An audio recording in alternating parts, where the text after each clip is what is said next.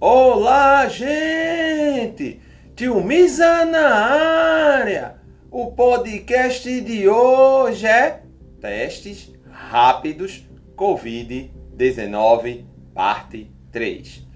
Estão disponíveis no mercado dois tipos de testes rápidos: de antígenos, que detectam proteínas do na fase de atividade da infecção e os de anticorpos, que identificam uma resposta imunológica do corpo em relação ao vírus.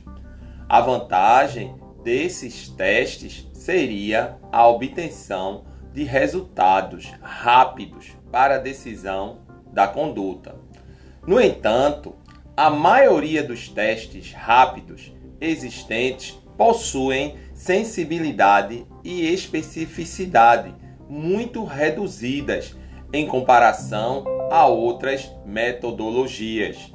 O Ministério da Saúde aponta que os testes rápidos apresentam uma taxa de erro de 75% para resultados negativos, o que pode gerar insegurança e incerteza para interpretar um resultado negativo e determinar se o paciente em questão precisa ou não manter o isolamento social.